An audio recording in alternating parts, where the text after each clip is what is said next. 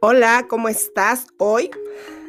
Ya sabes, yo soy Gaby Aguayo y este es el podcast que mm, ya sé que a algunos les gusta, a otros les encanta, a otros les molesta, pero bueno, pues vamos escuchando em, cosas en el exterior que se van acomodando en nuestros asuntos o emociones personales que están ahí guardaditos dentro.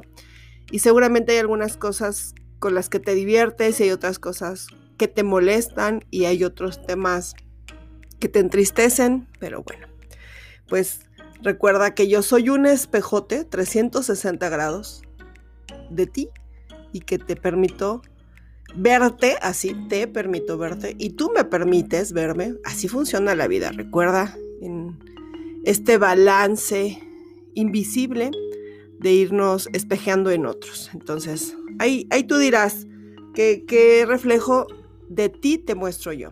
Si el ácido, el divertido, el realista, el atrevido, el molesto, el fregón, el fastidión, pero bueno. Hoy hay un tema que a mí, a mí me gusta mucho porque pues yo siempre he practicado la antítesis de este tema. El tema de hoy es el síndrome del nido vacío. ¿Qué pasa con esto? ¿Quién lo vive? ¿Por qué lo vive? ¿Cómo se evita? Bueno, ahí te va. Esto es algo muy común que le ocurre generalmente a las mamás, más a las madres, a las mujeres, pues, que a los papás. Y ocurre cuando de pronto, después de muchos años de dedicarse a la crianza de los hijos, los hijos se independizan, que ojalá, por favor, ojalá y quien esté escuchando esto no tenga 40 años, 50 y siga viviendo con sus papitos. Ahora ya dicen que ya no viven con sus papás, ¿no? Que son roomies de sus papás. Y obvio no. Entonces, ¿qué ocurre cuando después de muchos, muchos años de dedicarse a ser mamá y a hacer desayunos, tender camas, hacer comidas, hacer compras, esperar a que los hijos lleguen, los hijos se van? Bueno, pues ocurre este famoso síndrome del nido vacío y en verdad es una pérdida bien fuerte para aquellas mujeres que lo viven. Cuando yo te digo que yo siempre he practicado la antítesis, lo he comentado en muchas ocasiones, en, de hecho tengo una conferencia enfocada en eso. Eh, yo no voy a vivir eso y te voy a decir por qué. Eh, hace mucho tiempo yo decidí que quería vivir mi vida y vivir de mi libertad siendo mamá, así. Yo soy alguien que se puede ir de viaje y me puedo ir de viaje desde tres días, me he ido de viaje 15 días y no cerquita, ¿eh? O sea, no es como que me voy aquí a Toluca, yo vivo en Ciudad de México. No es como que me voy a Toluca, que está a una hora y veinte con buen tráfico, y regreso, no. He ido a lugares a los que hay que viajar más de 15, 18 horas o más con las escalas para ir de viaje, porque yo viví esta cuestión con mi madre del síndrome de nido vacío. Cuando el último de mis hermanos se fue de la casa, mi mamá se enfermó de muchas cosas. Y básicamente, ahora lo comprendo, pues se enfermó de emociones, de pensamientos. De eso nos enfermamos todos. Los pensamientos que generan emociones, las emociones que generan pensamientos. Ahí en ese círculo bastante vicioso. Y yo decidí que no quería vivir eso. ¿Y qué ocurre con, con las personas con quienes sí lo viven? Bueno, pues entran en procesos de ansiedad, depresión, enfermedades, porque además hay que hacer lo posible de manera inconsciente, pues para que los hijitos vuelvan. Y una de esas maneras es a través de la manipulación invisible de las enfermedades.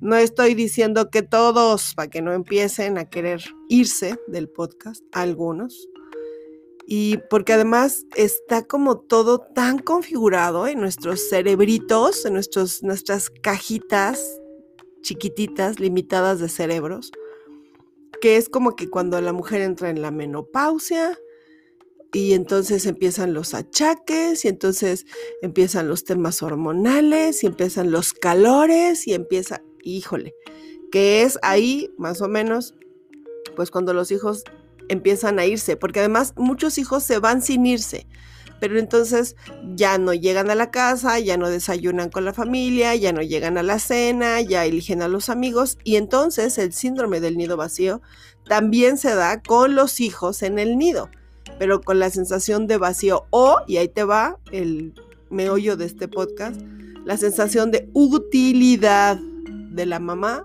de la mujer hacia los hijos. Es mucho más común que esto le ocurre a las mujeres que se dedican de lleno a ser mamás, es decir, que su trabajo, porque sí lo considero un trabajo y es una chinga, ser mamá, y de las que no tienen otro, otro empleo, las que no tienen otra ocupación más que ser mamás. Entonces, es el mismo, date cuenta que luego lo platicaremos, que les ocurre a las personas que se jubilan y que no tienen un plan de jubilación, un plan de vida para la jubilación y entonces como ya no tienen que despertarse temprano, llegar a la oficina, cumplir metas y como no se encargaron de tener una vida gozosa, pues empiezan a sentirse vacíos y más que sentirse felices en la jubilación, ya hasta se quieren regresar, ¿no? No me pague, pero déjeme venir, oiga. Lo mismo ocurre con estas mujeres. Y además es una ironía porque todo este tiempo eh, su misión, su enfoque está en cuidar a alguien y ese es el tema cuando ya no hay a nadie a quien cuidar, pues te quedas sin chamba y te quedas sin objetivo. Y esto ocurre porque se entregan de lleno a los hijos. Yo, así como te lo dije, la neta es que me considero muy buena mamá. Tengo hijos maravillosos, pues para qué te los presumo, muchos de ustedes los conocen. Cero conflictos, cero problemas, pero no me dedico solamente a ser mamá. Tengo mis propios espacios, mis propios amigos, mis propios asuntos, hago cosas que son solo para mí, pago cosas que son solo para mí. Em, y sigo siendo mamá, o sea, sigo haciendo las compras, sigo atendiendo la casa, amo cocinar, de hecho en mi casa hay una regla y es yo cocino. Con ellos de pronto los jalo y les voy enseñando, soy mucho de enseñarles cómo hacer guisos ricos. Les digo, cuando yo no esté, que sigas comiendo rico, mano. Pero mm, mi misión no es ser mamá ser mamá para mí es parte de vivir, porque es parte de la elección que hice al tener hijos, pero no es mi mundo y no es mi fundamento. Si tú tienes una mamá que solamente se dedica a ser mamá y notas, si todavía estás con ella, hay que empezar a empujarla, hay que empezar a acompañarla, animarla, a que empiece a hacer otras cosas en su vida. Como bien lo viste en el texto de anuncio, en el Facebook, si no me sigues en Facebook, si no me sigues en YouTube, si no me sigues en Instagram, pues sígueme, oye. Eh, ahí dice que de verdad es una de las cosas más irónicas que le ocurren a una mujer, porque es como quedarse sin empleo, porque además muchas de ellas, pues como ya lo dije, y que no les cause angustia ni no se incomoden, no se dedicaban a otra cosa. Muchas de ellas estudiaron una carrera, una carrera técnica o una carrera universitaria, pero se casaron y se dedicaron a los hijos y se dedicaron al marido. Y más si el marido ya no está, o sea, si el marido ya falleció o ya se divorciaron, pues entonces ahora sí se queda solita, solita, solitita con ella y su soledad. Y de verdad que es un tema en, terapia, es un tema de acompañar. Y me creerás que es uno de los temas más difíciles, es muy eh, lleva un trabajo complejo y lleva un trabajo que tiene que ser muy sutil y muy equilibrado al acompañar a una persona y decirle, sigue siendo buena madre, aunque ya no estén tus hijos ahí. Y algo que de las primeras cosas que yo me anclo, ya sabes que mi manera de trabajar es con estrategias, mi vida es estrategias, mi vida son mapas, mi vida son gráficas. Hasta la organización de mi día, de tal hora a tal hora voy a hacer esto, de tal hora a tal hora voy a hacer esto y aquí así. Así luego con mis con mis clientes, recuerda que no son mis pacientes, pues no están enfermos, nada más están distraídos. Entonces, una de las cosas es, ok, entonces, ¿tú trabajaste para ser mamá? Sí. ¿Y cuál es el resultado de esa maternidad? Y ahí tenemos dos puntos y uno es una maternidad que dio em, como resultado de ese trabajo, como resultado del proyecto, buenos hijos, exitosos, sanos, con buenas costumbres, con buenas relaciones, matrimonios o no. O, que ahí es donde digo, oh, ahora de dónde me anclo. Que se dedicaban a ser mamás, pero que de pronto los hijos pues tienen temas económicos, tienen conflictos de pareja, que la hija ya tiene no sé cuántos hijos de no sé cuántos papás, que este cuate tiene no sé cuántos hijos con no sé cuántas mujeres, que si no terminaron una profesión, que si su vida económica está desastrosa Y eso es bien complejo porque entonces, ¿cómo le dices ahora a esta mamá? Ok, después de toda tu vida y dedicarte a ser mamá, no te salió. No te salió. Te guste, no te guste, te duela, no te duela, no te salió. Pues súper complicado. Y entonces es un trabajo mucho más complejo y que requiere de muchísima fuerza interior. A mí lo que siempre me gusta decirles es, aprovecha esto que tú hiciste siendo mamá y a muchas de ellas las, las cuando digo las pongo, no es que es mi imposición, sino mi estrategia terapéutica es, hagamos algo en lo que puedas ser buena, haciendo comida, cuidando chamacos. ¿Te gusta planchar y planchar las camisas fenomenal? Oye, yo tengo muchos clientes que pagan mucha lana por camisas planchadas de manera fenomenal.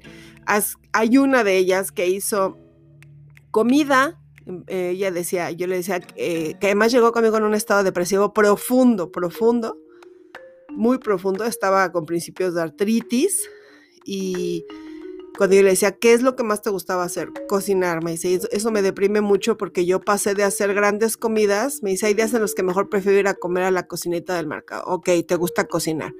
Empieza a cocinar. Y empezó a cocinar eh, para ella, para sus vecinos. Y ahora, hasta donde me quedé, hace como yo creo, tal vez año y medio que no la veo, se fue de alta, muy bien dada de alta. No se dio de alta, espero que yo le dijera, ve y vive la vida estaba haciendo comidas para ejecutivos, comidas para, y lo digo, no como una comida corrida, pues, sino como una comida más elaborada, evidentemente con ingredientes más caros y más tiempo. Y entonces se dedicaba a hacerle comida a gente que se encontró en un grupo de gente que tenía mucha gente de Monterrey, de Monclova, como del norte, y les hacía la comida y se las ponía, el paquete, porque además ya, ya sabes que yo, la Gaby, que siempre ando viendo cómo vivir la vida bonito, tú les incluyes 15 de estos trastecillos como contenedor y entonces en esos trastecitos les vas a poner que esta es su comida de los lunes y le vas a poner eh, aquí que esta es la ensalada o el guiso y que este es el postre y entonces cada semana guisa y entrega ahí me quedé, espero que sigas con este proyecto, que además le quedó chulísimo, porque algo bien hermoso fue que al final quien la conecta y quien la reconecta con el mundo y le vuelve a dar sentido a su vida es su hija. Su hija que trabajaba en esta empresa y fue la que le dijo, ¿por qué no les guisas estos? O sea, tú quieres guisar, no, no me... La hija le dijo y además la hija me cae súper bien. No me gustaría que guises como en una cocina económica porque es mucha chinga. Entonces, haz algo más gourmet, le dijo la hija. Y así se quedó. Eso es darle sentido a la vida sobre la experiencia que tú ya tienes. Porque sabes qué? que alguien que puede llevar una casa, que puede llegar el, el, gasto de una casa, que sabe cómo organizar la casa, limpiar la casa, esas cosas son cosas que son valiosas siempre, pero no encuentran sentido porque para ellas lo hacían para los hijos. Y cuando los hijos dejan de estar, pues la vida deja de tener sentido. Lo mismo te pasaría a ti. A lo que te dediques en ese momento, piénsalo. Si yo de pronto las personas en el mundo un día hubiese un destello de luz sobre todo el mundo y después de ese destello de luz sobre todo el mundo y resultara que era el Espíritu Santo descendiendo sobre todos ustedes y quitándoles sus issues y sus traumas de infancia, pues yo me quedo sin chamba. Bueno, ahí porque ya saben que yo tengo muchos trabajos, pues, o seguro sigo vendiendo velas, o sigo vendiendo bimutra, o sigo dando cursos, o sigo hablando con los ángeles, pero al menos si yo solo me dedicara a ese tema de la terapia, pues te quedas sin chamba. Y eso es lo que le pasa a las mamás. Y si tú eres una mamá que tienes hijos pequeños y solo estás dedicándote a los hijos, te tengo una noticia, mana. Ya te vas a quedar sin chamba y vas a sentir un vacío tremendo en, en ti.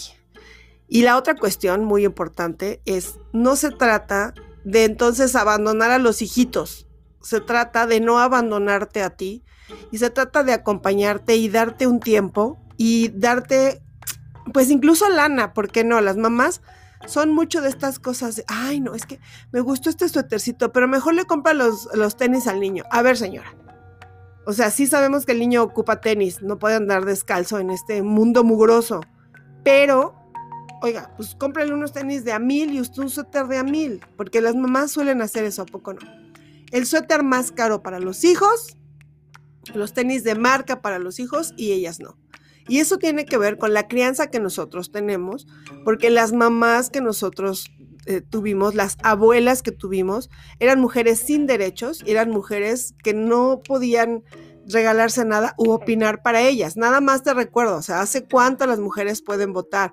¿Hace cuánto tiempo en México las mujeres podemos tener un puesto como director, gerencia, CEO a nivel mundial? Ya sabes, esta, esta cuestión ha ido cambiando, pero las costumbres bajo las que fuimos educadas y criadas son las costumbres de las abuelas.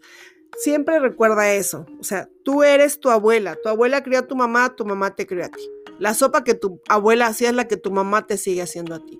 Entonces las costumbres, las tradiciones, las creencias, los hábitos también se transfieren, obviamente también se transfieren.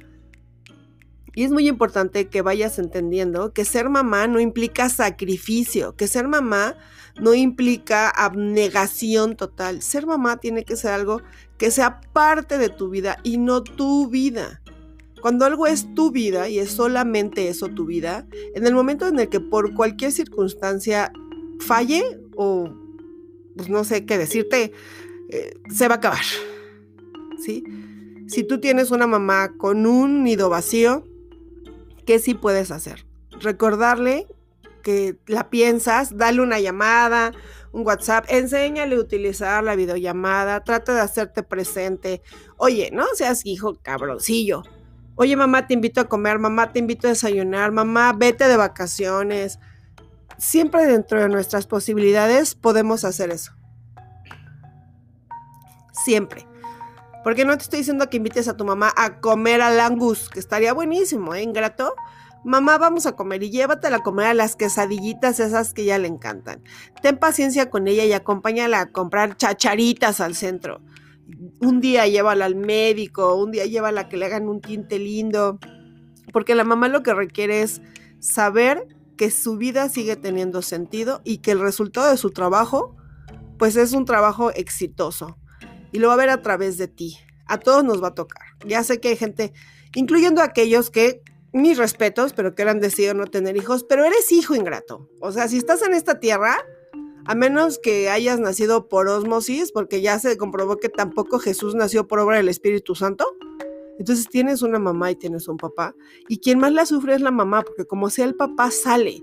El papá sale, saluda del periódico, se pelea con el perro, le grita al que ya se le quiso meter en el tráfico la mamá no, una mamá, y con esto estamos hablando, también los padres viven el, síndrome del nido vacío, por supuesto que sí, pero tienen mucho más recursos para poder auxiliarse o acompañarse en este proceso, a diferencia de las mamás. Las mamás de verdad que sí es un tema bastante delicado. Yo nunca he trabajado con un papá que tenga síndrome de nido vacío. Bueno, algunas veces podría ocurrir y yo tengo dos grandes amigos así, amigazos de la vida, que son papá, mamá, y creo que ellos sí lo podrían vivir, sí, honestamente. Pero ellos dos, pues yo veo que viven la vida muy alivianados, van, vienen, sí tienen, e hijas, los dos, por cierto, tienen hijas, pero pues les he conocido novias, les he conocido viajes, les he conocido que viajan con las hijas y viajan solos, pero ellos también podrían vivirlo si solo se dedican a esta cosa de ser papá. Si tú notas que tu mamá, tú estás chavo o chava, y notas que tu mamá nada más está dedicada a la casa, empieza a ponerle cositas que hacer, empieza a acompañarla en este proceso y si tu mamá ya está en este tema, ya te dije cuáles son algunas sugerencias. Hacerte presente. Eh, hay, hay por ahí un chiste que me gusta mucho. Dice, cuando le hablo a mi mamá, porque cuando le hablo siempre se queja. Pues siempre se queja porque le hablas cada dos años, mano. Si tú de pronto compártele cosas. Mira, te voy a decir, aunque no sea importante. Oye, mamá, fíjate que voy a comprar unas cortinas. ¿Cuáles te gustan? Te voy a decir que las rosas. Compra las azules tú quieres las pinches cortinas azules, compra las azules. Pero recuerda, y yo, y también sé, también sé que hay mamás, porque, híjole, es irónico, pero me ha tocado trabajar con personas que han tenido mamás que son auténticos monstruos. Pero esas mamás que son auténticos monstruos, a decir una cosa, no viven el síndrome del nido vacío, porque lo que quieren es que los hijos ya se vayan a la fregada, rápido, rápido, vale, sáquese aquí. Es más, ya tiene ocho años, órale, sin votar a la fregada. No, Ellas no lo van a vivir. Lo viven las mamás que son mamás sufridas, entregadas, abnegadas, que son estas mamás muy mexicanas. Ellas lo sufren, las otras no, porque también las hay. Uy, si yo escribiera un libro de malas madres, podrían sacar una película de terror, te lo aseguro. Pero el punto es, ¿qué ocurre cuando la mamá es una mamá lindísima, una mamá consciente, coherente, sana y vive esto? No te permitas vivirlo.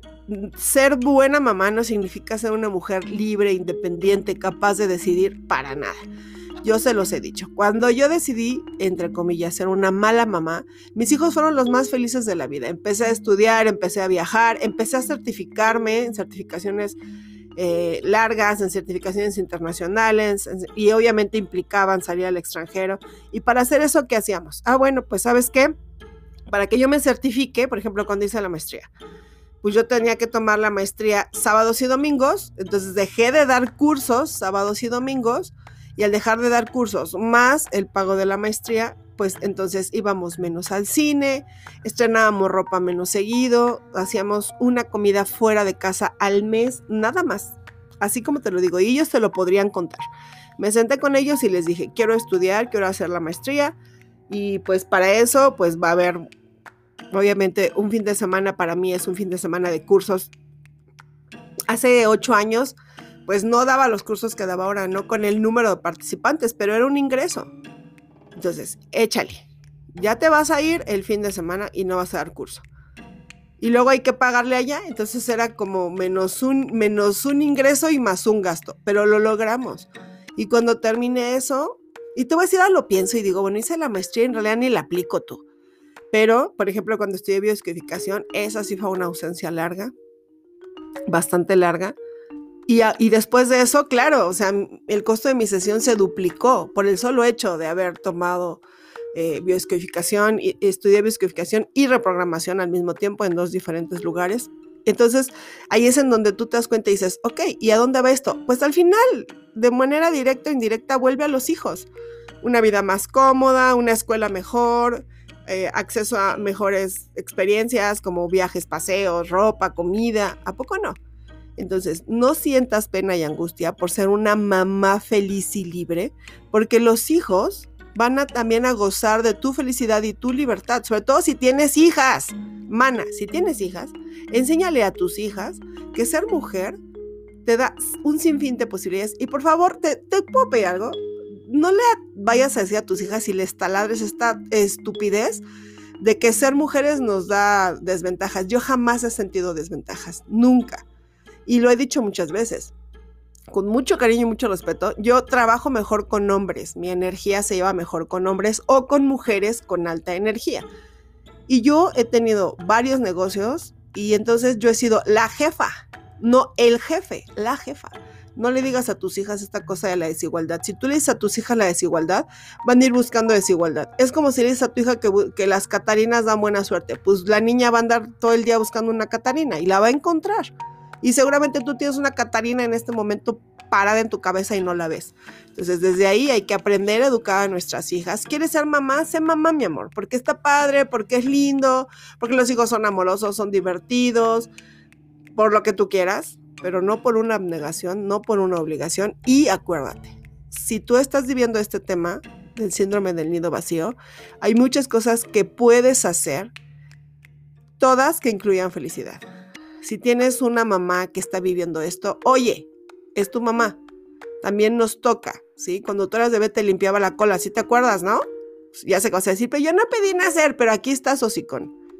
Y aquí estás yendo a Coachella, echándote un vinito, viendo un partidito, teniendo buen sexo, vistiéndote con zapatos bonitos. Y todo eso es gracias a esa mujer que sin pedirte tu arrogante opinión te trajo a este mundo. Y tuvo estrías en el vientre. Ahí les voy a dejar el tema. Yo creo que hay mucho de esto, mucho para platicar. Evidentemente, quien ya está en un tema de crisis por pérdida, que es la pérdida de la maternidad, pues sabemos especialistas, sabemos gente eh, que podemos acompañar. No soy ruda en la terapia. En la terapia soy lo que mi cliente necesita. Si necesita amor, soy sumamente amorosa. Y si necesita energía, pues entonces hay que ser enérgico. Es un traje hecho a la medida y la medida de cada quien es justamente así. individual. Espero que te haya gustado, ya sabes, esta es mi opinión personal, pero también mi opinión profesional. Tengo bastantes tablas dando terapia, conferencias, cursos, talleres, certificaciones. Si te gustó, padre. Si no, ya llegaste hasta aquí, aprovechalo. Te veo pronto. Y tú, más bien, nos escuchamos pronto. Aunque me imagino que cuando me escuchas, ¿sí me visualizas o no? Nunca te he preguntado. Escúchame la próxima.